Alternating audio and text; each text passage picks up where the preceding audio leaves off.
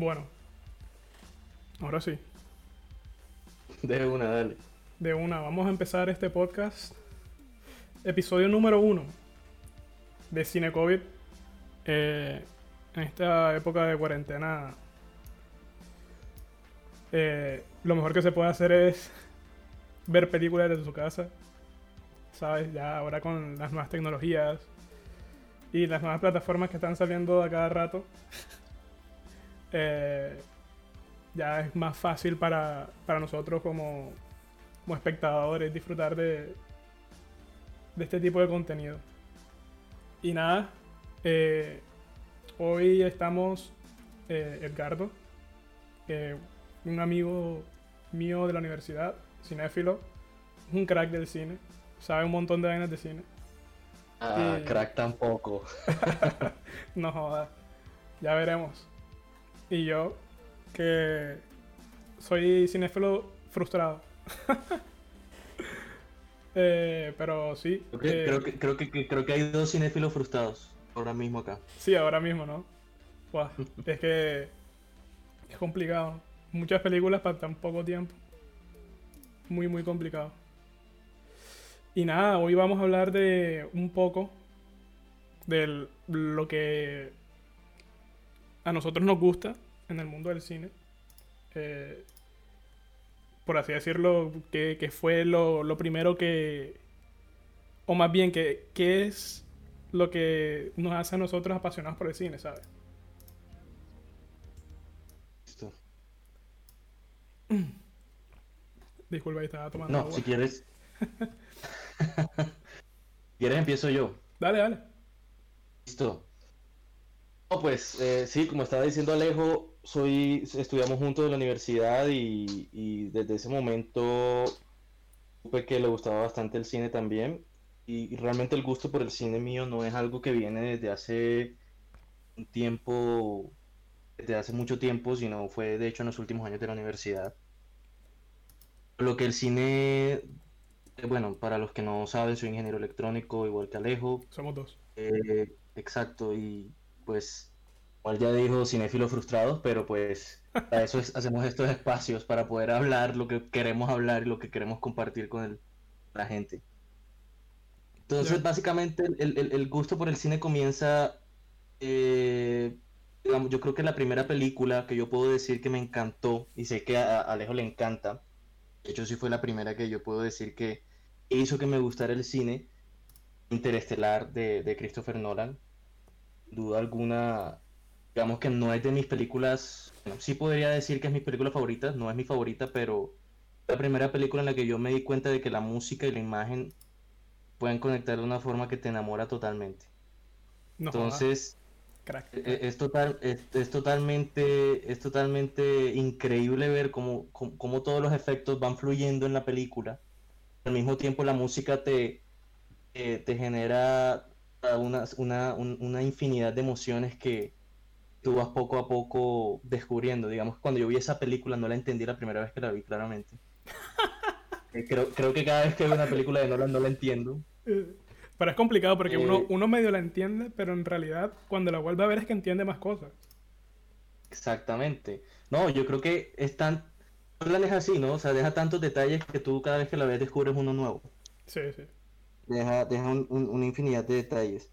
Pero, pero se podría decir que en esa película fue que descubrí mi, mi gusto por el cine. Quería ver más películas así. Quería impactarme más así. Digamos, antes yo solamente iba al cine a ver una historia. Claro. eh, ya, a entretenerme. Pero, pero con Nolan, o por lo menos con esa película, me di cuenta de que uno puede sacar más provecho del cine, que salgas del cine y pienses en la historia, que pienses en qué podría pasar, y, y toda e- esa, esa cantidad de cosas que te pueden pasar viendo una película. Y actualmente yo creo que el cine, hay dos cosas que me encantan del cine, y cuando una película tiene esas dos cosas, me- encanta esa película. La primera es que la, la película me tiene que sorprender de alguna forma en cualquier parte de la historia. No, no necesariamente un giro dramático, no al- algo, algo que te sorprenda, un hecho, cualquier cosa que te, que te pueda sorprender y que no sea como lo misma, los mismos recursos siempre utilizan algunos cineastas, sino que de alguna forma te sorprenda. La segunda cosa que yo creo que, que, que impacta para mí en una película es que me haga entender temas que yo no sabía.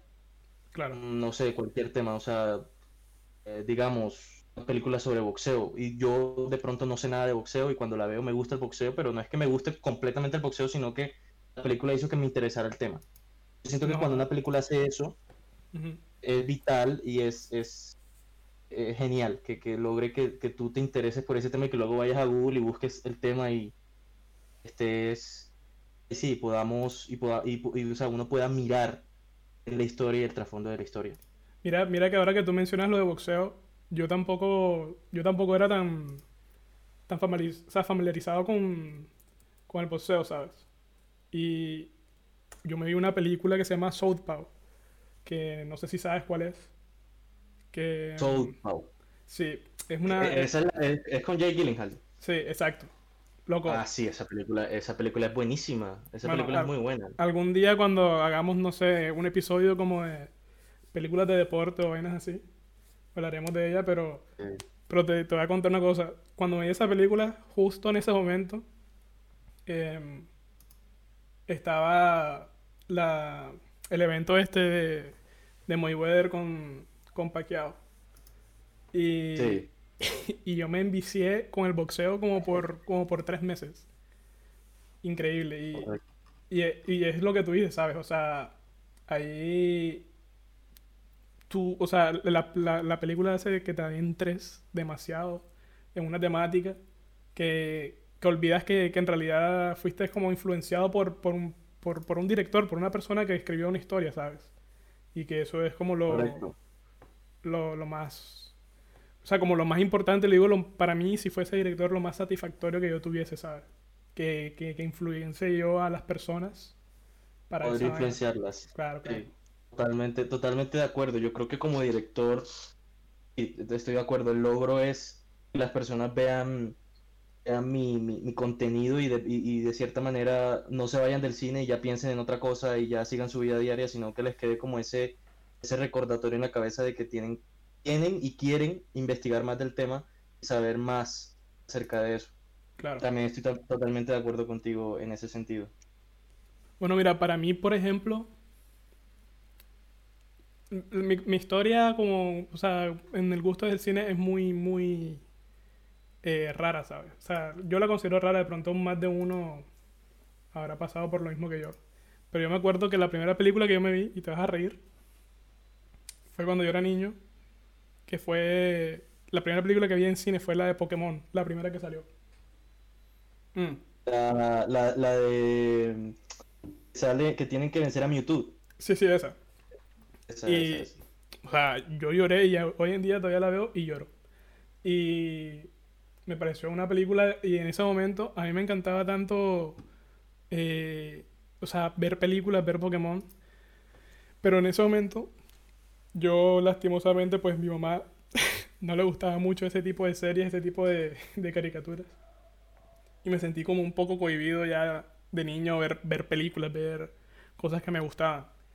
Y, y ya cuando fui creciendo, me pasó lo mismo que, que tú, que yo, o sea, al cine no, no le tenía tanta importancia en mi vida, ¿sabes? O sea, era como una, una cosa de más. Además que, bueno, en mi caso yo, tampoco que tuviera acceso eh, de ir a cine cada cuanto, sino como que, o sea, si tenía la posibilidad de ver una película era, era un milagro. Em, y no joda.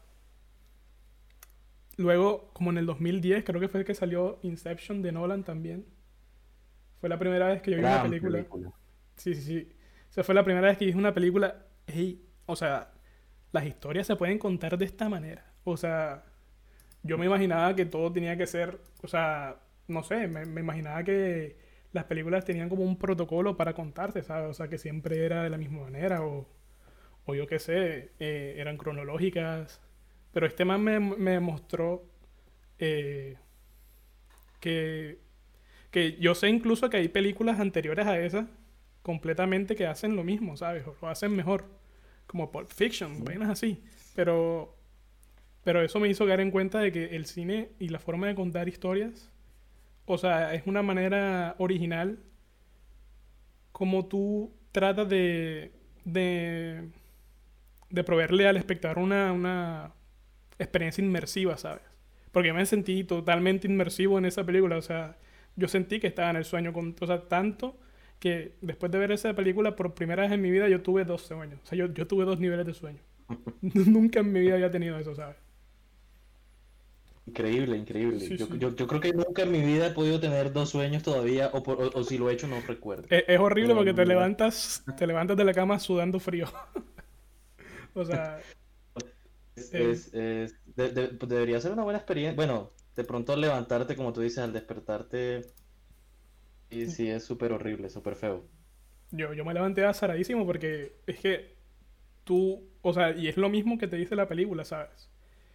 Ya cuando tú, con- o sea, cuando tú eres consciente de que estás en un sueño, todo se arruina y todo se cae, todo se derrumba, ¿sabes? Y cuando yo estaba, o sea, cuando yo estaba en el nivel más bajo y subía al otro, o sea, ya estaba como despertándome, subía a un nivel, me di cuenta que estaba en un sueño cuando caí, cuando me di cuenta que estaba en sueño, estuve como en un, en un, un mal viaje de un porro, como, como por así decirlo, ¿sabes? O sea, vi, o sea, la- las paredes estaban como derritiendo, me estaba cayendo yo de la cama un montón de cosas, o sea, parecía la escena de, la, la escena de Jesse de Breaking Bad, cuando se está levantando, no, sigue la cama. Cuando se está levantando de la cama, sí. Pero al revés, exacto. porque la cama me estaba tragando. Entonces, no, o sea, yo en ese momento, me, o sea, me levanté completamente paniqueado. Pero bueno, una experiencia que hoy en día, mira, o sea, todavía me acuerdo de ese sueño. Claro, no, y- a lo que voy es que es una experiencia directamente relacionada con el cine. O sea, Sí, sí. cre- creo que pocas personas pueden decir que tienen una experiencia de esa forma. Mm, Y mucho, y mucho más después de ver una película relacionada con el mismo tema. exacto. Pero como te Oh, decía, esa, esa fue la primera película y para mí esa es mi favorita. O sea, para mí esa es mi número uno siempre. A pesar de que me encante Claro. demasiado Interestelar también de Nolan, para mí Inception siempre va a ser la primera porque es como, como la nostalgia, ¿sabes? O sea, es como, como que Claro, es- te, te lleva a ese momento. es tu bebé, exacto. Exacto. Tal cual. Sí, sí. Sí, total. Si no, pues e- es, es, es increíble y es chévere y a eso voy, a eso, a eso me refería. Nosotros logramos descubrir que sí, que el cine solamente contar una historia, no solamente entretenerse, sino que siempre, o bueno, no siempre, pero puede tener un- un- una marca del autor ahí, te puede o no gustar, pero siempre es una marca del autor a la, a la que él quiere contar la historia, o como de la forma como la quiere contar Exacto. digamos, Nolan. Nolan siempre que siempre se va a meter con unos temas súper increíbles. Es un tipo que planea mucho la película, la piensa demasiado. Yo me imagino que Nolan, yo creo que Nolan escribe los guiones de las películas. Ese dato no lo sé. Supongo que sí, ¿cierto? O no, o no. A ver, en parte. Él, por ejemplo, en Inter- Interestelar El es una historia que la escribió el hermano. Y, Exacto, exacto. Correcto. Y bueno, Pero las de Batman, escribir- las de Batman, él simplemente se basó, o sea, él como historia original, creo yo que, que es Inception y, a ver, creo que Memento también, pero no estoy seguro.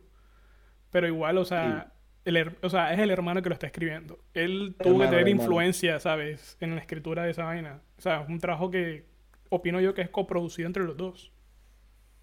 Correcto. No, de hecho yo creo que hasta ah, el otro día leí, creo que la esposa también, no sé si es la esposa o no sé si me estoy confundiendo con Westworld, pero yo sé que en Westworld está, está Jonathan Nolan, pero creo que la Sí, sí. esposa de Nolan también trabaja con él a veces, no, no estoy seguro, bueno, ese dato lo podemos confirmar después, pero, pero a lo que voy es eso, ¿no? Ah, Nolan, Nolan es ese tipo de cine, exacto, yo también la primera vez que vi una película de Nolan, yo sentí que el tipo hace un cine aparte un cine, un cine totalmente inmersivo en todos los aspectos, video, en efectos, en historia, en música, que para que el man siempre se consigue unos buenos compositores, sobre todo a Hans Zimmer. Pero, pero, pero lo que voy sí, o sea, tiene su marca, tiene su registro.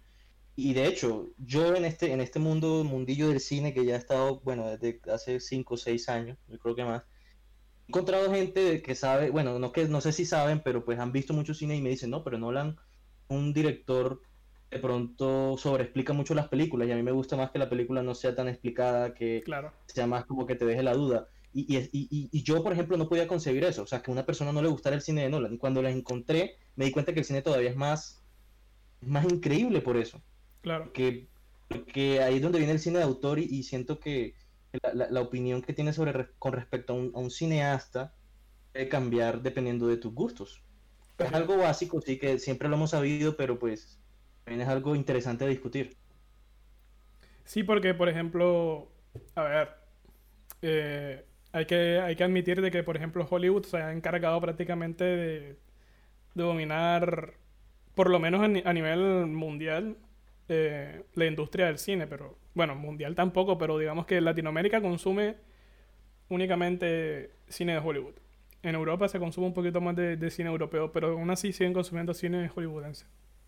Y, y es una industria que, que, que presiona, ¿sabes? O sea, presiona a la gente que trabaja en ella, por- porque presionan a los directores para que hagan una película, una temática, y presionan que lo cumplan en tiempo que es, ¿sabes? Porque el dinero es tiempo para ellos. Y obviamente vas a, te vas a encontrar con películas que, o sea, te cagas de la risa porque sencillamente son, eh, o sea, como dices tú, muy obvias. O sea, yo estaba en películas en cine, en cine, en donde yo soy capaz, o sea, yo antes de que una persona diga algo, lo digo en voz alta, ¿sabes? O sea, es tan predecible la conversación entre ambos personajes. O sea, me- a mí me pasó mucho con Rápido y Furioso porque, por ejemplo, yo al inicio, porque yo, o sea, yo, por ejemplo, con Rápido y Furioso me siento como decepcionado porque es una de las películas que al inicio, obviamente, bueno, era una, era, era más joven, eh, era una película que me encantaba, ¿sabes? Y la promesa que tenía en el fondo pel- esa, esa saga de mostrar películas de manera, de manera no cronológica, ¿sabes? De que la tercera ocurría mucho después o antes, yo no sé.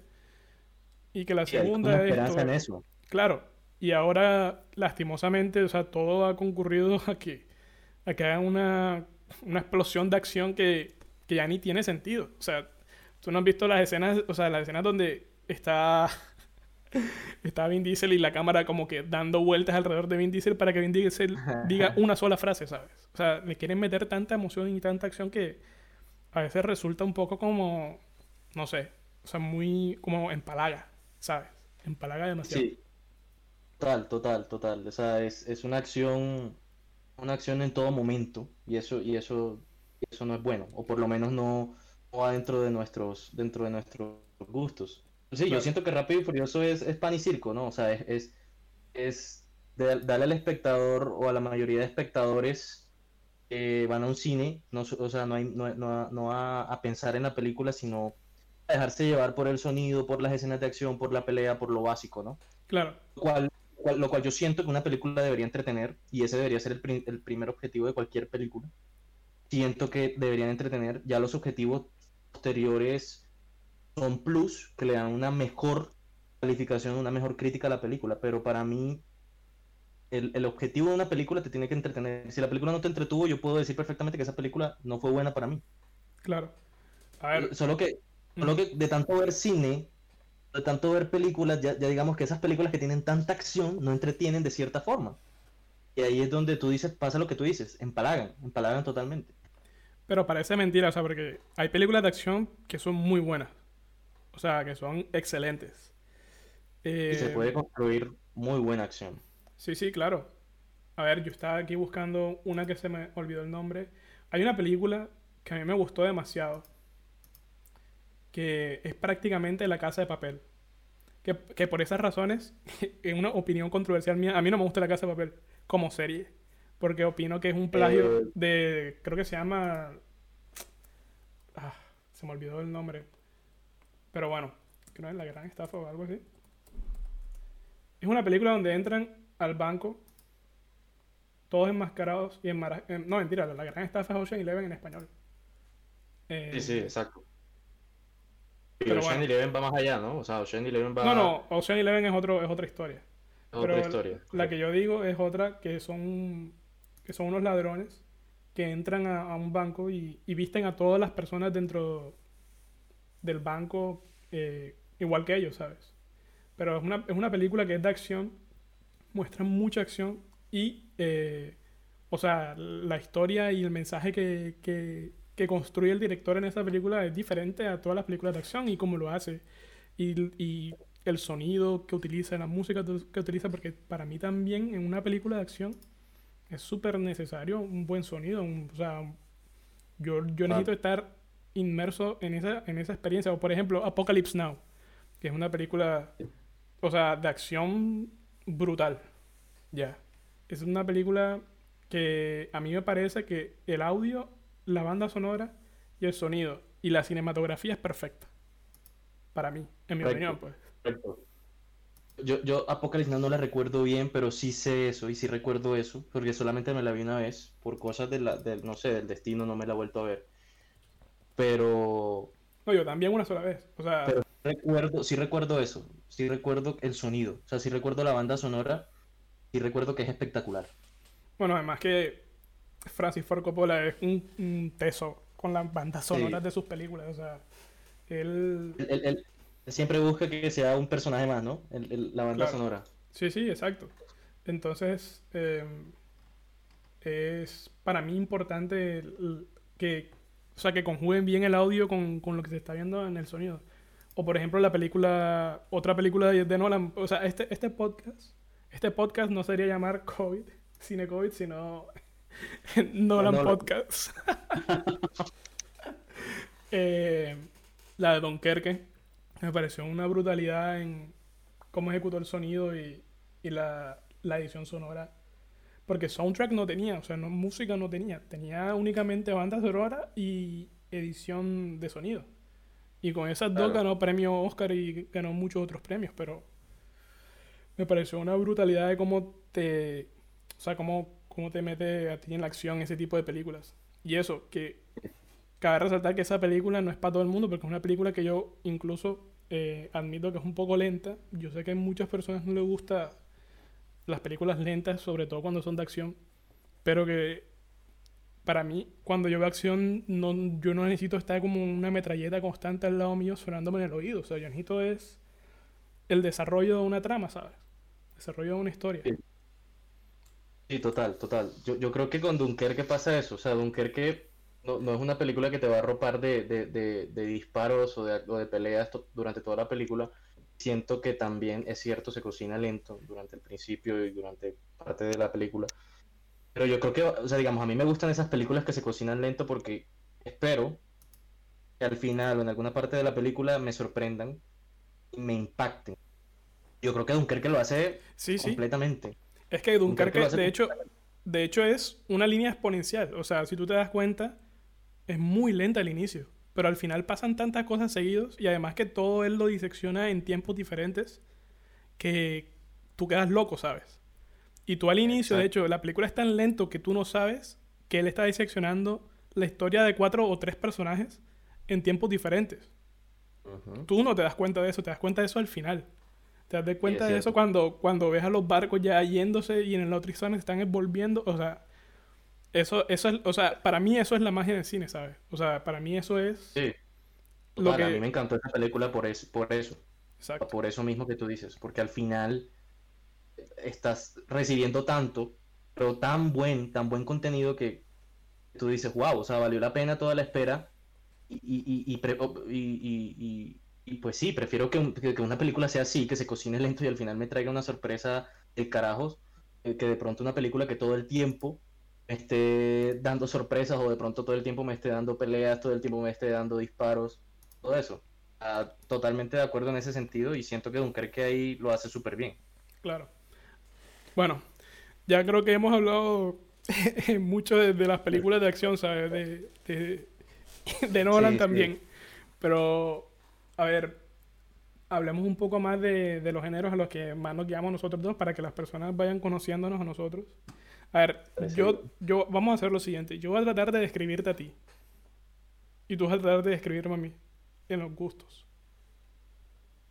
¿Te parece? Vale, A ver, yo creo, y por lo que, lo que conozco así de ti y de lo que opinas en el cine, tú, yo creo que tú tienes una pasión tanto por el cine de ciencia ficción como por el terror. Pero yo creo que tú pones el terror por arriba del cine de ficción. ¿O me equivoco? No, no te equivocas completamente. el cine de terror es el género favorito de este personaje. Claro, claro. Completamente. Pero A ver, marica, yo pienso, ujú. yo Sí, sí, pienso habla, que tu lado. eh, a ver. Puedo tener una base. Puedo describir cierto, cierta predicción basándome en que te encanta Nolan. Podría decirte que la- las películas. No, obviamente no voy a decir no, te gusta Nolan. Pero las películas de ciencia ficción o de temas que no son cotidianos y que, y, y que tienen una excelente banda sonora, pero bueno, vamos a hablar de géneros. Podría decir que te inclinas más por la ciencia ficción. Eh, obviamente metiendo ciencia ficción también podemos meter viajes en el tiempo, todo esto, o sea, Sí, sí, no, todo eso es ciencia ficción. todo eso es ciencia ficción, correcto. Yo diría que tu género favorito entonces es la ciencia ficción. No sé si me equivoco. Para mí, sí, pero. O sea, yo creo que es un poco obvio, pero de segundo lugar, ¿qué pondrías? Hmm. Va- va- vamos a, a tirársela al azar porque no, no Al azar, un dado. pienso, pienso y pienso, pero no, no logro, no, no, no puedo de pronto concebir ahí un género que te guste ¿Sabes? después del... Pa- parece mentira, pero me gusta el drama. Me gusta el drama, pero no los chick flicks. No, no los chick flicks, porque los chick flicks, bueno, o sea, hay chick flicks bacanos, que dan risa, que son buenos, no lo voy a negar, pero hay películas de drama súper buenas. O sea, Wishplash, una película Oh. de drama, me encanta. Birdman, una película de drama, me encanta. Em, Total. casi todas las películas de Wes Anderson me encantan. O sea, son dramas. Y son vainas que. que. Por ejemplo, Gone Girl. Gone Girl también es otra película de drama que a mí. O sea, me fascinó. Tanto. Me fascinó Excelente tanto película. Que a mí me pareció. Por un momento me adentré tanto en la película que dije, ¿será en esa época cuando estaba con mi exnovia? ¿Será que me va a pasar en algún momento de mi vida algo parecido como esto? Es una locura de película. Y, es una película, exacto, o sea, es una película que te sorprende en, constantemente los giros, las sorpresas que te dan la historia, por los acontecimientos que suceden, que, listo, ya tú sabes que este personaje tiene cierta conducta, pero luego ya hace algo que te sorprende todavía más. Yo, sí, yo siento que esa película es 1A, o sea, esa película de cuando yo la vi 1A. también quedé pasmado y, y sorprendido, o sea, es, una gran película, una gran película. O por ejemplo también ma- eh, la historia de un matrimonio, Marriage Story, que es, que es exclusiva de Netflix. Eso es un, Sí. eso es un drama teatral, pero puesto en cámara. Y a mí me parece que la actuación tanto de Scarlett Johansson y de Adam dos. Driver fue brutal. O sea, a mí me pareció completamente Excelente. brutal. Sí, fue, fue, fue algo, eh, y es una película que se le ha recomendado a varias personas, a mi familia, amigos, y no les, no les ha gustado, pero es por eso. Por ejemplo, mi papá es una persona que ve cine muy sencillo, Hmm. es hasta a veces, es irritante porque él, él juzga a veces las películas por la portada. Entonces Claro. es algo como que, a veces si él no ve en una portada, él está pasando Netflix y no ve de pronto que en una portada, él le encanta el drama romántico, pero si ve que no hay en la portada un hombre o una mujer, o si ve que de pronto es una película de solo un hombre eh, con cualquier historia, o de pronto una película que se desarrolla en un solo espacio, él la descarta de una. Entonces, yo le recomendé la película, él me dijo, no le gustó por el hecho, por el simple hecho de que pues eh, no, no es una historia de amor convencional, y a él le encantan las historias de amores convencionales, y no lo critico, simplemente pues no somos gustos distintos, Sí, sí. pero es, es cierto, o sea, es una historia que parte de, de que ya tú sabes qué va a pasar, tú sabes que, en cómo va a terminar esa relación, a pesar de eso logran tantos episodios durante la relación que con unas actuaciones espléndidas, yo creo que el, el- fuerte de esa película son las actuaciones, Claro. la- las ver, actuaciones son espectaculares. Y, y, y- sí, o sea, siento que, que cuando la vi yo no me aburrí ni un momento porque tenía escenas increíbles con unas actuaciones sorprendentes. Claro, y es que, por ejemplo, como lo había comentado antes, a mí, por ejemplo, a mí no, me gustan las películas que son obvias. Pero hay dos tipos de cosas. Hay dos cosas donde tú sabes qué va a pasar, pero es porque la trama te lo, o sea, te lo ha enlazado de esa manera, ¿sabes? De que van a pasar ciertas cosas. Pero siempre está el contenido, o sea, como en toda historia, está la introducción, el desenlace y, y el final, ¿sabes? Entonces, si tú Sí. introduces, si tú introduces una trama y sabes que va a finalizar de esa manera, pero no sabes lo que hay en el medio. A mí, a mí el desenlace es lo que más me importa de la historia, en realidad, ¿sabes? Porque yo sé que yo sé que en la película de la historia de matrimonio va a pasar tal cosa. Yo tratando de evitar spoiler porque no quiero hablar de spoiler ahora. Pero va a pasar algo, es inevitable que pase eso, ¿sabes? Pero lo que pasa en la mitad es increíble. Lo que pasa en la mitad es lo que a mí me sorprende de la película, ¿sabes? Exacto, exacto. No, totalmente de acuerdo. Y creo que estamos igual en ese sentido. O sea, el final es como la parte más apetecible de una película. Y, cuando no hay un buen final, pues uno queda como, como que, bueno, quiero ver más. Pero esta película, este tipo de películas, que son muchas películas que empiezan por el final, y te logran, y te logran mostrar algo increíble o algo que te logra sorprender durante, durante la película, que te logra gustar, es algo, e, eso es otro recurso eso yo y, opino que es otro recurso válido y otro recurso súper, súper, pues porque por lo menos a mí me, gusta mucho. Claro, claro.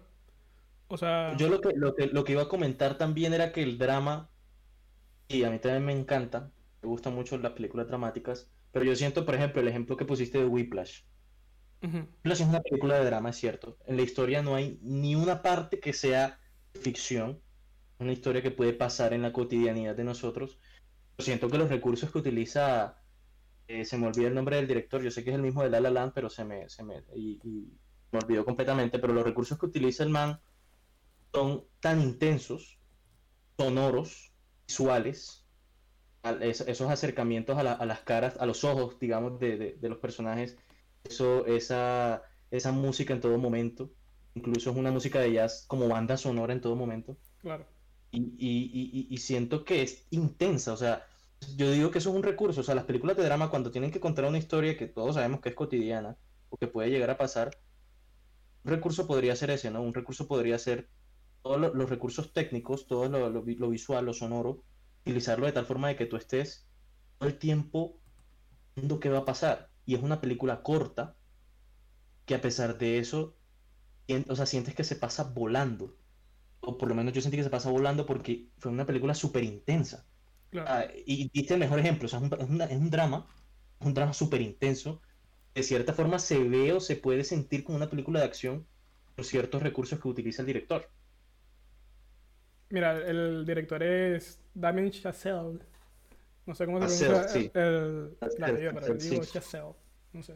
Sí, que, que, que, tiene, tiene, tiene un corto historial, pero el, el, tipo es, genial. Creo que en, en la pelado, película prácticamente. Estoy viendo desde, el 85, o sea. O sea, ¿qué estamos haciendo nosotros? haciendo un podcast porque no tenemos más posibilidades. No, yo siento que el, el, el, en la única película que medio lo sentí, bueno, igual él lleva tres películas, la última que fue El primer hombre en la luna, que fue con, con Ryan Gosling de nuevo, después de La La Land, Sentí que esa película es buena, sentí que no es una película del montón, pero sentí que bajó el nivel con respecto a, a, La La Land o sobre todo a Whiplash, que para mí, yo, yo, yo creo que Whiplash, yo sí, estoy seguro, ese año yo quería que ganara el Oscar Whiplash, o sea, yo, era mi película favorita de ese año, menos de las candidatas. Muy buena. A ver, lo que pasa, lo que pasa con, con la del primer hombre en la luna, en la luna es, sí, en la luna, en español. First Man, en inglés es que yo creo que de pronto, o sea, yo diría que empezó a tocar un tema diferente a lo que yo considero que él es experto. O sea, yo, para mí, él es una persona experta en hacer musicales, pero no musicales, o sea, pero no musicales como Mamma Mía, o sea, sino musicales al estilo jazz, ¿sabes? O sea, musicales donde sea instrumental. Yo creo que a él le va perfecto con ese tipo de películas. Claro. Pero lo que pasa es que la capacidad de reinvención, yo creo que un director, creo que fue lo que le pasó a él, es que yo me puedo reinventar o será que puedo hacer un género diferente y voy a ver cómo me voy y, voy a ver cómo me va. Claro. Siento que es una oportunidad que se le, se le tiene que dar a los directores. Es decir, si no innovas o si no entras en otros géneros, eh, de pronto te quedas en lo mismo y eres bueno en lo mismo y así te puede ir bien en la vida como un gran director. Pero, pero el hecho de que quiera innovar, que de pronto no le fue muy bien, el hecho de innovar a mí también, yo también lo respeto mucho y lo admiro. Un director se salga de su zona de confort y, y entre en otro tema totalmente distinto. A ver, y tampoco es fácil porque tampoco sabemos si de pronto a él le apasiona la ciencia ficción, ¿sabes? Entonces es, es, difícil también recibir ese tipo de críticas que um, un estilo de hacer cine diferente al que tú eres experto, pero en realidad es lo que te apasiona y que no te vaya tan bien debe ser difícil también, pero bueno, no lo conocemos, no sabemos, pero simplemente diciendo yo, especulando, claro, total. ¿sabes? Total, total, no, tienes toda la razón, o sea, podemos encontrar cineastas de pronto que han hecho películas de terror toda su vida, de pronto las que más les gusten no sean las de terror, sino que le encanten el drama o las musicales. Es algo que de pronto puede estar pasando, puede pasar. Y sí, acepto que o sea, las críticas de ese lado tampoco valdrían en ese sentido. Claro. Aquí estoy viendo, o sea, estoy tratando de buscar también directores que se están enfocando como, ¿sabes? En, en un tipo de, de películas y que hicieron otras. Y de las que yo me acordé, porque, porque bueno, sí sé que por lo menos de las películas de, de terror más populares, por ejemplo, Juegos Macabros, Saw, el director... A James Wan con, con Aquaman. O sea, bueno, Aquaman es una de las cosas, pero también estuvo en, en Rápido y Furioso. De, ah, correcto. de las jodidas. o sea, de, de, de, las que están, de las que yo considero. Es que las últimas, para mí, de Rápido y Furioso ya son como las. ¿Sabes? O sea, las películas que, que han dañado la saga. Porque considero yo que hasta la cuarta, incluso hasta la cuarta, diría yo que son muy buenas películas. De acción. O sea, son películas de acción. A ver, que los años 2000 es un estilo completamente diferente del que vemos hoy en día. Eso sí, es verdad. pero ya las películas de acción considero yo que se sobresaturan, incluso hasta en el color, ¿sabes? O sea, se sobresaturan de todo. Porque quieren, quieren hacer todo con CGI, quieren hacer todo eh, fake. Pero que no y estoy, a veces el CGI, no estoy en contra de eso. Sí, pero yo siento que a veces el CGI no se ve tan real. Yo siento, o yo por lo menos no he logrado. Diga, o sea, digamos que siento que no ha habido una película en la que yo diga el CGI, porque uno ve el CGI y logra, pues sí, se ve más o menos real y uno se logra pues meter en la película y todo, pero cuando tú te piensas, cuando tú piensas en eso y lo ves de otra, otra vez, te das cuenta, no, mira, esos son efectos especiales. O sea, siento que, eh, de hecho, hay, hay, hay, un director, bueno, ahora no recuerdo, que iba a grabar una película de terror sin efectos digitales, era creo que de zombies o algo, iba a hacer maquillaje tradicional lo cual es algo que casi no se usa hoy día. Bueno, sí se usa el maquillaje claramente, pero... Bueno, The Walking Dead es puro maquillaje. Bueno, una serie. Total. Sí, sí, no, pero, pero me gusta cuando pasa eso, me gusta cuando, se, usa ese maquillaje tradicional, yo que soy muy fanático de las películas de terror, que se usa ese maquillaje tradicional y, y no tienes que necesidad de usar de pronto efectos digitales. Digamos que, por ejemplo, yo admiro mucho Guillermo del Toro, Guillermo del Toro usa efectos digitales, pero él siempre utiliza un actor que se llama Javier Botet, es un actor español. Hmm. Y él, el actor sufre, no sé si sufre de alguna enfermedad, pero, pero él, él, es, él tiene los miembros muy largos. O sea, los pies, las pies, es muy alto y además tiene los, los brazos demasiado delgados. Y digamos que Javier Botet fue, fue el, el, que, el que interpretó, no sé si tú te viste Rec, la 1. No, la 1 no. La o, o Mama, bueno, mamá. O, sea, hay, mamá, o sea, digamos, el, tipo siempre lo llaman para hacer películas en donde hayan personajes de ese tipo, personajes que se puedan estirar, o de pronto Hellboy, que también la dirigió Guillermo del Toro, él, interpreta al, a la hora no me acuerdo el nombre, el amigo de Hellboy, el, que es como un, un pescadito, sí, como es azul, es como azul. El de, el de la forma del agua, eh, porque ese es el mismo man. El de la forma de la... Ah, no, mentiras, estoy confundido. No, no, no, no, no. Ese es Doug Jones. Correcto, ah, no, Doug Jones sí es, pero a lo que voy es que ambos actores son actores de, de forma, o sea, actores de, de, de, que se, lo, se, lo, se, los utiliza para eso. Me encanta cuando un director hace eso, cuando un director recurre a, ese tipo de, de, actores o de, digamos, de, de condiciones físicas que te permiten mostrar más realidad en la película. Claro. Y ahora, hablando del cine de terror, que tú decías ahora de James Wan, que mirar que Warner, no sé por qué, yo creo que es porque obviamente trabajan con la misma productora, pero Warner está contratando directores de terror para las películas de para las películas de superhéroes. Por ejemplo, eh, el ejemplo lo tenemos con Aquaman, pero también podemos ver el ejemplo de Shazam. Shazam es una película que dirigió David Samberg. Y Samberg es el que dirigió Annabelle, eh, Cuando las luces se apagan. Es un man que venía haciendo películas de terror. Sí. Y le fue bien con Shazam. Le fue bien al menos en taquilla, hablemos de eso. Y sí, o sea, le fue, le fue, fue como un, un- un- Y ahora digamos que eh, Flash. A ver, pero Flash que... Shazam por lo menos fue como un respiro para, para DC y. Warner, porque era- ellos, era ellos, como- ellos con la Liga de la de- Justicia y con los personajes de la Liga de Justicia estaban teniendo un poquito de problemas, creo yo, con, con la crítica, porque Shazam recibió muy buena crítica. Shazam también recibió muy buena crítica, tienes toda la razón, es correcto. Y, y digamos que ahorita Flash, la película nueva de Flash, que se ha extendido durante mucho tiempo con Ezra Sí. Miller, el director es Andy Muschietti. Andy Muschietti es el director de It, el director de Mama, un director argentino a propósito, Sí, un director que también ha hecho muchas películas de cine, de terror, disculpen. Entonces, ¿qué pasa? Que no, no sé cuál es la razón, pero están teniendo en cuenta estos directores de terror. Yo supongo, y la teoría que yo tengo obviamente es que obviamente han hecho películas bajo el mismo sello, bajo Warner, pues les queda más barato contratar a directores que ya han hecho películas con ellos. Supongo yo. Y, pero siento que sí, o sea, siento que muchos directores de terror se están saliendo de esa zona de confort, al menos para hacer acción. O al menos para hacer ese cine de blockbuster de superhéroes que, pues, que incluyéndome a mí me encanta y me gusta mucho. Bueno, bueno, este, acá me, me acaban de escribir, porque bueno, este podcast lo vamos a, a lanzar obviamente como una grabación, pero también estamos ahora mismo en vivo en nuestro canal de YouTube. Bueno, un canal de YouTube provisional por ahora. Y, Por ahora, sí. y bueno, un saludo a Manuel Contreras, que nos había escrito que, que nos estaba confirmando cuando estábamos hablando de Nolan que, que sí, o sea, él es, él, él es quien escribe sus guiones con el hermano. Y, Sí.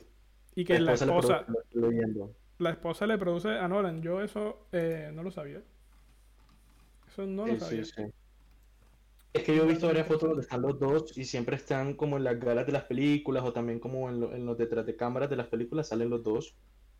Fotos. ¿no? No he visto los videos detrás de cámaras, sino fotos y salen como los dos trabajando de lado y lado. Eso me tenía como esa ligera idea de que la esposa podría estar ayudándole a Nolan o podría estar trabajando con él en sus películas. Ah, vale. Oye, qué bueno, qué bueno que nos estén viendo ahora mismo. Ahora Eh, mismo hay seis. viendo seis espectadores, qué bien, qué bien. Un saludo a Pongo todos ahí. que, pongo que to- seis de esos dos somos nosotros dos, sí, sí. quedan los otros cuatro. Amanda y Manuel. o sea, Y otros dos que no se reportan. pero, pero pues esto, esto es un, em- esto es un comienzo Sí. y la idea es tener este espacio, así sea para hablar de cine, no importar si audiencia, pues la idea es eso, compartir esos pensamientos y esas opiniones que tenemos y que, no, oye, yo creo que no tenemos compartirlos y creo que en un podcast era la mejor idea o era lo mejor. Claro. Y bueno, a ver, también sería muy genial también interactuar más con, con la gente en los comentarios, ¿sabes? Conocer su opinión y que nos escriban y que digan cosas. Ahora, ahora mismo ya aquí estoy en, en el chat en vivo y puedo, puedo ver a, a las personas que están ahí comentando. Si no es que antes no lo tenía. Entonces, No, bueno, eh, Sí, ¿de qué estábamos hablando? Estábamos hablando de... ¿De qué? ¿De qué? ¿De qué? Es salir de la zona de confort al- cuando hablamos de un director. Ah, sí. Pues Entonces bueno. sí, o sea, Ujú. algo, es algo genial, es algo que me gusta. De, de hecho, llegamos a ese tema por Chazelle y, y- y llegamos a Chazelle por el tema del drama. El- estabas comentando Ah, sí. lo- te gusta el drama, que es tu segundo género favorito. Y sí, o sea, hay películas de drama excelentes, muy buenas. Te pueden traumar, a veces te pueden sorprender y es un género que yo, yo Traumar. también, a mí Eh, explícate, por ver, favor. ver, hay una, hay- hay una película, hay una- no sé si te has visto una película que se llama El Hilo Invisible, Phantom Thread, Sí, que sí, es con el de Lewis, y a mí esa película me pareció, no traumar, obviamente sí, no hablemos de, de traumar, traumar es otra cosa, que tiene cierto, cierta, cierto tipo de relación enfermiza que pues no trauma, pero al menos sí, te sorprende y no, no es un- no es una sorpresa pues creo que la película te logró sorprender y cuando a mí me sorprende ya es algo positivo, pero es una sorpresa de pronto no, no tan gustosa en el sentido pues de, la- de la moral normal. Claro. de la- pues sí, a, a eso voy, pero pues sí, o sea, yo siento, o sea, digamos, cuando dije traumar, se me vino solamente a la cabeza esa película, o sea, no fue por otra cosa. No, joda. pero bueno, a ver, yo, película que me haya, bueno, yo creo que lo usas en, en- o sea, como en sentido figurativo, pero películas que me haya traumado, me cuesta pensar ahora mismo en Tengo- una. Tengo dos, tengo dos películas y una de ellas es mi favorita. Ajá, cuenta. de todos los tiempos. Empezaré con la primera que es eh, La Maldición o Ju-On o El Grito, una gran película japonesa de terror estilo del aro, no sé si tú la has visto. No, no, esa no la vi.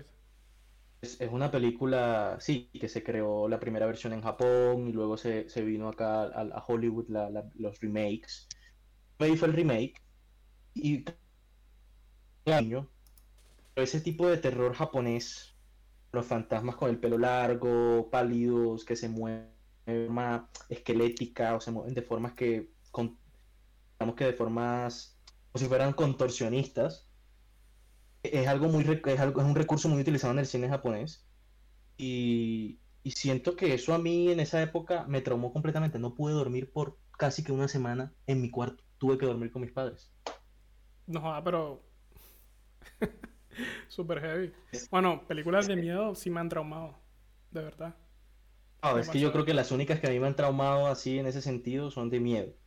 La otra es mi película favorita, se llama Señales, Shyamalan. Ah, bueno. Y, y- y qué pasa? ¿Qué pasa? Que Shyam- Shyamalan es mi director favorito. Shyamalan me encanta, me encantan sus giros, me encanta todo cómo lo hace y, y incluso las películas malas que, le, que le ha hecho me gustan, a veces las veo. Por ejemplo, esta película de La Tierra con Will Smith, que fue, fue un fracaso, pero pues a mí, pues por ser Shyamalan me la vi, me gustó, me entretuvo, digamos que no la veo todos los días, pero pues a veces la repito. Pero Shyamalan en esa película, digamos que al ver ese, eh, eh, bueno, al ver esos seres, lo- es, eso que sale en esa película, yo creo que Señales es una película demasiado vieja. Yo creo que Extraterrestres, pues es una película, o sea, esto no va a ser ningún spoiler. Ajá. Pero, pero al ver esas es- y ese Ey, se te de- está, ese- se te está un poquito jodiendo la señal. De- todavía escuchan. ¿me escuchan bien? Sí, ahora, ahora sí. Ok.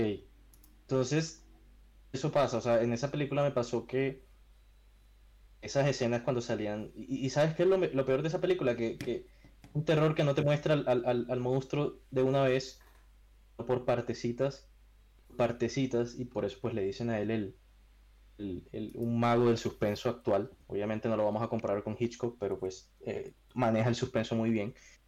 Y el tipo en esa película, con esas escenas de los extraterrestres, digamos que, que- me lograron asustar bastante. Y, en un principio, mi papá me, mi papá me dijo, ven, mírate esta película conmigo porque a mí me encantaba ese tema, el tema de los aliens, de, de los extraterrestres, a mí me gustó mucho. Siempre me ha gustado, siempre he sido fanático de esa temática.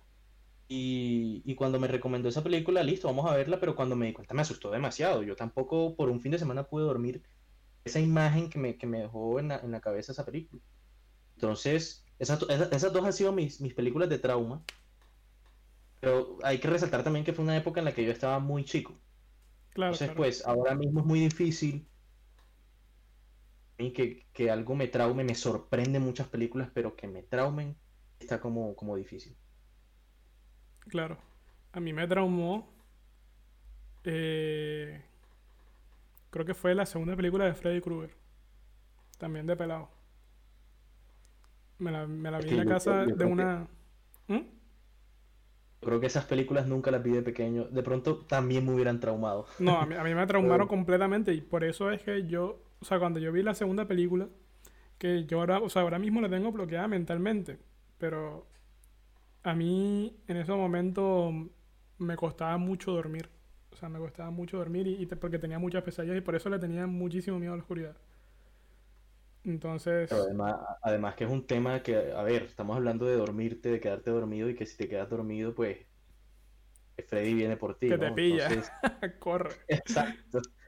Entonces, y, y eso a mí me parece una idea genial, ¿no? O sea, como, digamos, algo que es tan tradicional que es o que vete a dormir, que si no te duermes te, eh, te puede salir tal cosa, o por lo menos es un, digamos, en, en muchas culturas, en muchas sociedades, algo que los papás siempre le dicen a los hijos.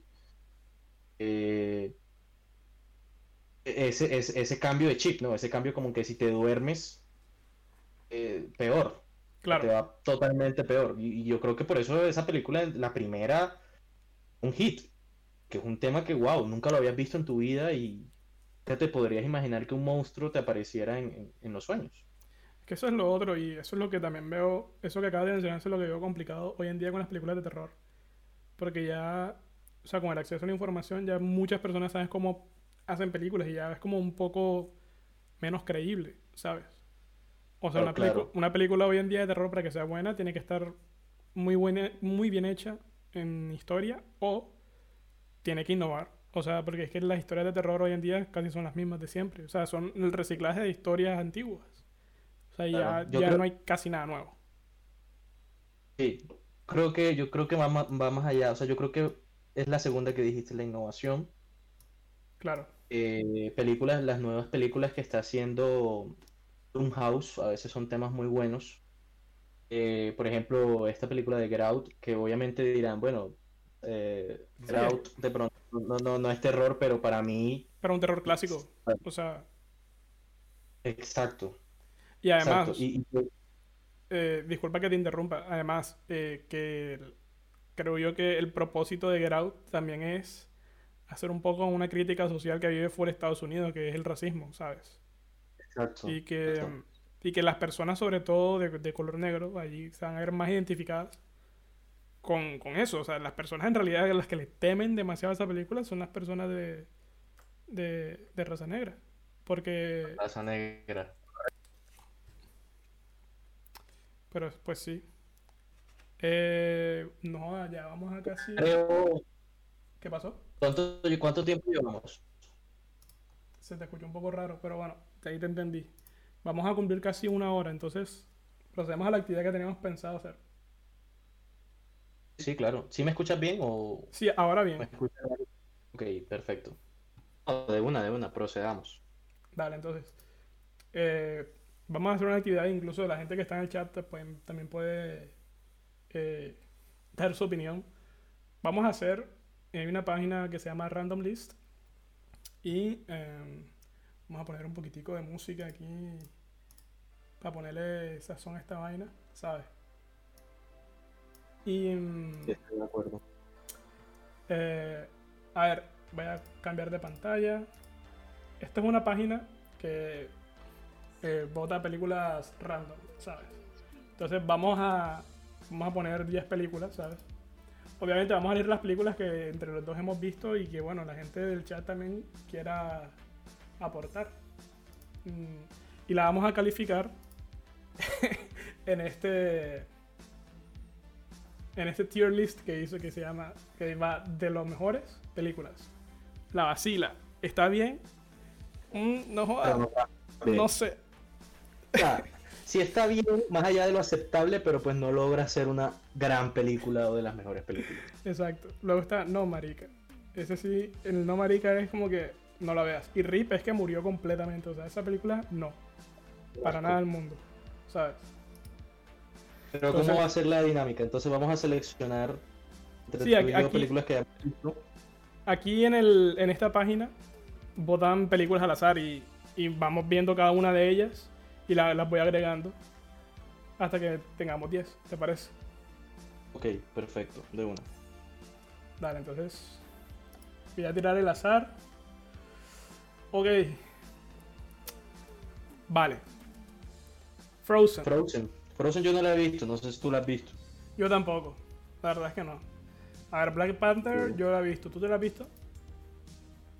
Sí, Vamos a ponerle. Tan- Todo aquí con un Photoshop bien. Bien X. A ver, la verdad es que este, este póster de Black Panther no es como tan. tan indicativo, ¿no? Pero bueno, sabemos de ese es Black Panther. Exacto. Ah, Um, igual ya sabemos, la primera Black Panther, todo bien. A ver. The Way Back, esta no sé cuál es. No, tampoco. Lo he escuchado. Voy a buscarla en IMDb a ver. ah, pero esta es nueva. Esta es muy nueva. Esta es con eh, Ben Affleck. Ben Affleck, sí, eso estoy viendo. Pues bueno. Yo había visto, creo que el trailer lo había visto hace poco. Vale. Pero sí, Justice League. Ahí fue. por supuesto. Eh, ah, bueno. Voy a ganar. Justice League.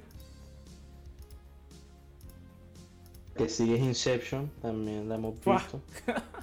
Culé, o sea, me parece lo más absurdo que en este stream salga mi película favorita en un random selection de estos. Sí, sí, sí. Inception. Bueno, soy pésimo en Photoshop, así que si hay algún diseñador gráfico puede ir mirando o lo que sea. Ah, bueno, porque claro, We La need gente- you, we need you. sí, sí, la- las personas que, que están viendo en vivo pueden ver lo que estamos viendo. The Hunt, The Hunt, no, eso no lo he visto. Blade Runner, ¿te la has visto? Blade Blade Runner, no, pues la última no, no nunca me, me tuve la oportunidad de verla, pero pues si ya te la viste, agreguémosla, tiene que ser entre los dos. A ver, pero tiene que. O que hayamos visto los dos. Creo yo que los dos, ¿no? Sí, sí, sí, bueno. Una. Eh, Blade Runner, o sea, para mí, de mis películas favoritas de Villeneuve. Vil- Villeneuve. ¿Cómo no sé. se pronuncia ese genio? Porque es un genio el tipo. Yo le digo Villanueva porque es lo más colombiano que he encontrado. Pero- es, un, buen- es un gran director, ¿no? Y esa película sobre todo tiene, tiene muy buena fotografía. No, pero es brutal. fotografía. O sea, es brutal, tienes que vértela. Eh, una, Robocop, una. yo nunca en mi vida Agregada. me la he visto. Yo, sí, esa sí me la vi. Pero pues igual no pasa nada. Parásitos, ¿Te la viste? sí. Vaya, va. Yo también. Eh, tu.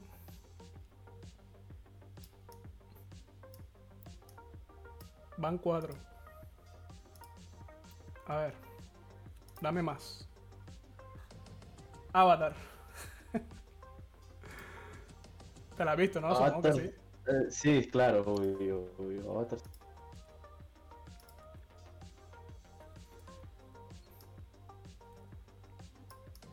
Avatar. 6. Van seis, sí. El John Wick, el capítulo 3 no me lo he visto. Pero me he visto las dos Pero primeras. sí, entonces no. Fury no me la he visto no la vi. tampoco. Tampoco. Es que, bueno, el diablo viste. A ver, el diablo viste. Me la he visto por pedazos cuando la dan en los canales de televisión en TNT y cosas así, pero nunca es que me la haya visto completa. Como que no, me voy a ver esta película o, o me la vi completa. No, no, no me la he visto. Eso, eso cuenta. Sorry. Ok. Em, Cars. Lastimosamente se me la Sí. Ah, Pero a ver, a mi Cars me gustó. eso sí te la has visto. Sí, sí, tú no. Y claro, de una, Ah, o sea, bien. Cars es una Dale, dale. buena película. A mí me gusta, a mí me gusta. Cars. Y. A ver. La misión imposible de Fallout no me la he visto. De Coma tampoco. Yumanji tampoco. Y esta tampoco. ¿Tú? Tampoco, tampoco, tampoco, ninguna. A ver. Aladdin no me la vi. Eh, Tampoco. los Diario diarios de una princesa. La 2 no, pero la 1 sí. La 1 sí, pero la 2 no. A ver, en su Blade- época me dio Blade- mucha Blade-. Blade Runner siempre la he visto. La primera. O la primera, sí, claro. Vale. Y mira quién está ahí después. No, A ver. después. Esto, aquí el Photoshop. Ok, ya. ¿Van cuántas? 4, 8. La 8. Earth and Blood. Esa no me la he visto. Eh, no, pero A ver, Interestelar Sí, la va a poner. ¿no? O sea, la, la hemos visto ambas. Sí, sí, total. Bueno, al menos este coso random, el propósito de este generador random es como que si estás aburrido, eliges una película de allí. Al menos tiene buen Sí, gusto. creo que- Sí, eso te iba a decir, al menos pues recomiendo unas películas unas que otras muy buenas. Sí, sí. Igual, a veces eso es un problema, ¿no? Yo, yo siempre he dicho que eso es un problema. A veces yo me pongo a ver Netflix y no encuentro, digamos, no puedo escoger una película, Amazon no puedo escoger una película y creo que lo que termino haciendo es ver televisión, o sea, ver TNT, ver canales de películas y, y la que estén dando, me la viendo. Sí, sí, así es. Creo que, que hay una pereza a veces mía por parte mía de escoger una película, pensar en cuál puede ser la mejor que digo como que no, que el televisor me muestre lo que está dando, lo que están dando y pues lo veo. Claro. Y bueno, Ad Astra no me la he visto aún, pero está en mi lista de, de, de películas. Astra por sí, yo me la yo me- yo me la vi, pero entonces no vale porque no te la vi. Y The Dark Knight, A ver, eh, obviamente The Dark Knight sí. vale. Porque ya Justice League ¿Cómo la tenemos. Exacto. A ver, bueno, vamos a rankearlas. Bueno, ahora sí empieza lo bueno. Bueno, entonces empezamos con. Eh, Tenemos tres películas de Nolan en el. En el en eso. Es increíble. Increíble, ¿eh? Oye, hoy es, el- hoy es un día súper raro. Vale, esta es Black Panther. ¿Dónde la Black pondrías? Panther, Justice League, Inception. No, Black Panther yo la pondría. En. No joda, no sé. En No Joda, no sé. Sí, yo la pondría en No joda, no sé. ¿Dónde la pondrías? Yo la pondría en Está Bien. ¿Sabes? Pero no sé. Pongamos, no, pongámosla en Está Bien, pongámosla en Está Bien. En Está De Bien. acuerdo, o sea, sí. O sea, a mí me pareció En, en- una en buena mi película. opinión podría estar dentro de esa. Una buena película, una buena. Sí. Aunque tiene buena crítica y todo, pero bueno, o sea, a mí me pareció normal, pero que está bien, ¿sabes? Totalmente de acuerdo contigo. O sea, tiene una excelente crítica. Estuvo incluso, creo, si mal no recuerdo, nominada al Oscar, pero pues no, o sea, buena película y ya está ahí. Sí, sí. Eh, Justice A League. ver, yo, yo, yo, a, yo a Justice League no la, met, no la voy a meter. Lo siendo marica. En No Marica. Tú la- Yo también. Sí, yo, yo la metería en. No, mar- no, no, no, no. A ver, la única razón por la que me vi Justice League era porque, pues, estamos hablando de la Liga de la Justicia por primera vez en live action, pero pues, Sí, sí, yo también. la ya. Yo también. Y a ver, a ver, o sea, yo puedo destacar la actuación de Ezra Miller, pero y ya. Sí, sí. El sí, man me dio mucha risa. además que estamos hablando. A ver, Ram Miller es un actor polifacético y, y el man te puede hacer comedia, te puede hacer de un adolescente súper deprimido, te puede hacer del Flash, te puede hacer de un adolescente que quiere matar a la gente. O sea, el man ha hecho Sí. grandes papeles, muy psicológicamente hablando muy buenos. Sí, sí. Em, ahora, Inception. Ya tú sabes mi Las respuesta. mejores, Sí, ¿o ¿no? las mejores. Sí, Inception de las mejores. sí, sí, sí. Parasite. Yo lo pondría en la vacila. No, yo sí la pondría de las mejores. A ver, Parasite yo creo que se coló en mi top 10 de, de películas. ¿sí? Vale. Yo también, o sea, diría que sería un- la vacila que la tira para las mejores, ¿sabes? Entonces yo estoy, ahí estoy de acuerdo contigo. Una. Avatar. Avatar. Yo diría que está Avatar es la película. Avatar es la película favorita de mi pap, de mi papá. Eh, Eso eh, eh, siempre discuto con él porque yo le digo, sí, Avatar es una buena película, papi, pero a ver, la historia, digamos que Avatar a mí me encantó en el momento cuando innovó en los efectos especiales. Ah, no, A sí. ver, James Cameron hace un gran trabajo en eso y yo creo que el man se, se- se pone to- todo, el trabajo al hombro cuando quiere hacer una película que innove o, o que tenga algo nuevo en ese sentido. Pero, a ver, yo, yo diría, yo diría que la vacila. Para mí Avatar la vacila, entre la vacila y está bien. La verdad, no importa si la pones en alguna de esas dos. No sé si de pronto tú la pones en mejores. Yo la voy a poner en está bien. Ok. Porque te voy a decir bien, algo. A mí, ok, la película me gustó cuando salió en su época. Es obviamente un hito cinematográfico que que, no, yo diría, loco, lograron algo, ¿sabes? Que está súper bien. Sí. Pero la historia no me convenció mucho. La verdad. Sí, a ver, lo, único que yo puedo resaltar de la historia de Avatar es que pues ese tema de colonizar, de que los humanos sean los colonizadores y no la típica historia de extraterrestres que los extraterrestres vienen y nos invaden, sino que los humanos invaden. Lo único que yo podría medio rescatar. Claro. Pero, pero a ver, la historia sí es algo totalmente sencillo, no es nada, no es nada impactante. Claro. El Diablo Viste de Prada, yo sé que, yo- a ver, la pondría no joda, no sé, pero es porque no logro tener una opinión al respecto de esa película. A ver, yo diría que también, o sea, sabes, para, para la época en la que salió la, la película, mm, o sea, es un tipo de película de su época, diría yo. En esa época, casi todas, También. todos esos tipos de películas que salían. Estaba muy de moda y, y se hacían mucho. A ver, y yo personalmente la vi en televisión y es como una película para pasar el rato, que está bien, o sea, Exacto. sí, por eso lo pongo como enojado, no sé, porque de pronto no es mi gusto, pero tampoco voy a decir que es mala. No, por eso también la pongo ahí porque sí, es lo mismo. O sea, como yo te he dicho, he visto pedazos cuando la pongo y la pongo en un canal y creo que nunca me la he visto completa, pero pedazos y me gusta y me entretiene en el momento y listo. Y si de pronto me aburro, la sigo o de pronto me la termino. O sea, creo que no joda, no sé, está perfecto. Vale. Cars 1 diría que la vacila. Sí, de acuerdo. También. De acuerdo, de acuerdo, de acuerdo contigo. Dale. Blade Runner. ¿Tú qué dices?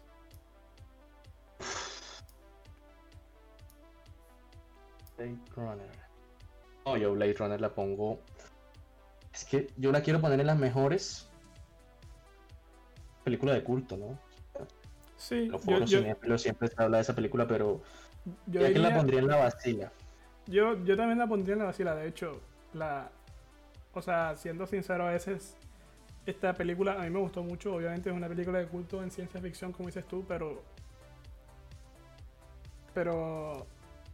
eh, no sé, de pronto es mi edad, de pronto es mi, mi generación que no la Tal ve cual, como. sí.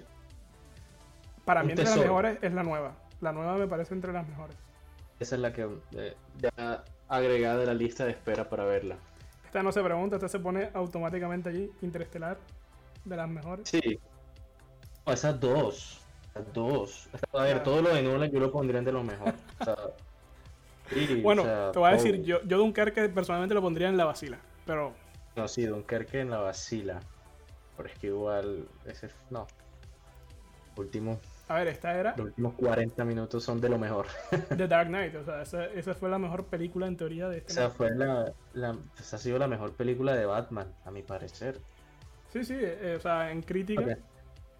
Ah, para mí, para mí de hecho, creo, creo, creo, para mí Dark Knight junto con Watchmen, sí, creo, para mí han sido las mejores películas de superhéroes. Yo he Así es. visto. no, a Watchmen es Ah, súper buena. Watchmen es una gran película. Así Una es. gran película. Yo por eso le tenía algo de fe a, digamos, a todo este rollo de- del, del universo DC. Porque, digamos, el que iba a comandar eso es Zack Snyder. Hmm, Y, y pues, bueno, lastimosamente, Batman v Superman fue. Y pues ahí Justice League de pronto mejoró un poquito, pero fue igual de mala. O sea, fue un poquito mejor, pero nada más. A ver, yo, yo, yo tengo. Yo, yo no sé si tú opinas lo mismo. Pero DC, yo creo que DC quiso competir con Marvel en una forma muy rápida. Siento que Marvel se tomó un gran tiempo para construir a unos personajes por separado y luego unirlos en una película como es Avengers del 2000 y pico, que fue la de, la de Josh Whedon. Y, y siento que esa película tuvo éxito por eso, porque, a ver, veníamos viendo películas de los personajes construidos. Digamos, ya Iron Man creo que tenía dos películas, Thor tenía una o, o dos, no sé. Hulk, pues obviamente por derechos con Universal no se podían hacer películas, o por lo menos en ese universo no se puede hacer una película de solitario de Hulk. Y, y pues Capitán América tenía una, o no sé si la primera fue después, no me acuerdo bien de Avengers. Pero a ver, construyeron una. una cantidad de personas que tenía una, o sea, digamos al menos tres de los cuatro, y el otro fue por derechos. Tres de los cuatro ya tenían una película en solitario en la cual tú conocías las historias, tú conocías qué tipo de personalidad podía tener el, el personaje, y se conectaban con escenas finales claro. se iba construyendo un universo con paciencia. Creo que a DC le faltó eso. Yo creo que DC nos dio a, Superman. Y tiempo después dijeron, bueno, vamos a, hacer un universo, pero enseguida pongámosle a Batman de una a enfrentarlo. Y luego Justice League metamos tres superhéroes que nunca hemos hecho, nunca hemos hecho películas de ellos. Sí, es que en eh, realidad si te pones a pensar, o sea, las películas, por ejemplo, la de Wonder Woman, la de la de Batman de Ben Affleck y la de Aquaman, están en un tiempo muy corto para, para de hecho, bueno, ni, ni Justice League ni siquiera salió cuando hicieron Aquaman. Las únicas películas que tenían allí eran Superman versus Batman y Wonder Woman. Wonder Woman. Sí, por eso te digo, a ver, Aquaman, Aquaman y Flash eran personajes totalmente inventados en esa historia. Hmm. Nuevos, es correcto. Y siento que eso fue lo que falla. O sea, además del hecho de que le quieren meter un tono oscuro, y, yo, yo, respeto eso y me parece bien, solo que pues creo que no lo pudieron hacer bien. Pero, pero, pues a ver, la competencia, tratar de ganar dinero con, con, una con un universo de superhéroes, que era lo que estaba generando mucho dinero pues en ese entonces y lo sigue haciendo. Eh, siento que esa, esa, prisa por, por, por, sí, por competir con Marvel lo llevó a hacer ese desastre. Ese desastre que fue, sí, para mí fue un desastre total y, fue algo, fue algo que, sí, o sea, digamos, yo estaba entusiasmado, a mí me encantan los superhéroes de DC, me encantan los cómics de DC, digamos que no soy un gran lector de cómics, pero los pocos que he leído son de DC, siempre me encantó Batman, siempre me encantó a ver, Linterna Verde, Flash, o sea, e-, esos superhéroes. A mí me parece que DC tiene un universo mucho más nutrido que Marvel en cómics. Y de hecho las películas animadas de DC son muy buenas. Pero, pero en, live action, pues sí, siento que la cagaron. Hicieron un contenido muy bueno. De hecho, las caricaturas que ellos hacen son súper buenas. Sí. O sea, las caricaturas que, que produce Warner me parecen espectaculares. Eh, sí. Pero bueno. Pues nada, yo ah. creo que. A ver, en total hemos hecho casi como hora y media. Y... Creo que está, está bien. Sí, sí. La vacila. Si no hablamos, hablamos nos descargamos de todo el contenido cinéfilo que podíamos tener en la cabeza y, y, y, pues esperar que esto siga y hacer más episodios, ya tener otros temas y, y eso, hablar de cine, que es lo que Claro, claro, así es. Pues nada, Edgardo. Aquí finalizamos este episodio de podcast. Espero que les haya gustado. Eh, para quienes lo estén viendo en YouTube, esperamos sus comentarios. Eh, feedback sería muy agradecido. Para los que lo escuchan, no sé, desde cualquier plataforma, estamos decidiendo a ver cómo es el primer episodio. Vamos a probar con Spotify, a ver qué tal nos va allí. Y pues nada, yo creo que eh, tendremos que pensar qué hacer para el próximo episodio. También para que sea como más dinámico. Y hacerlo a una hora, a una hora en donde yo sepa que no se vaya a caer el internet. Exacto. Sí. total. que no se vuelva a caer. Pues nada. Listo, no. Entonces, estén muy bien todos. Chao Alejo, nos vemos. Dale, Edgardo, nos vemos pues sigan viendo cine que es maravilloso. Así es. Hasta pronto, nos vemos. Chao.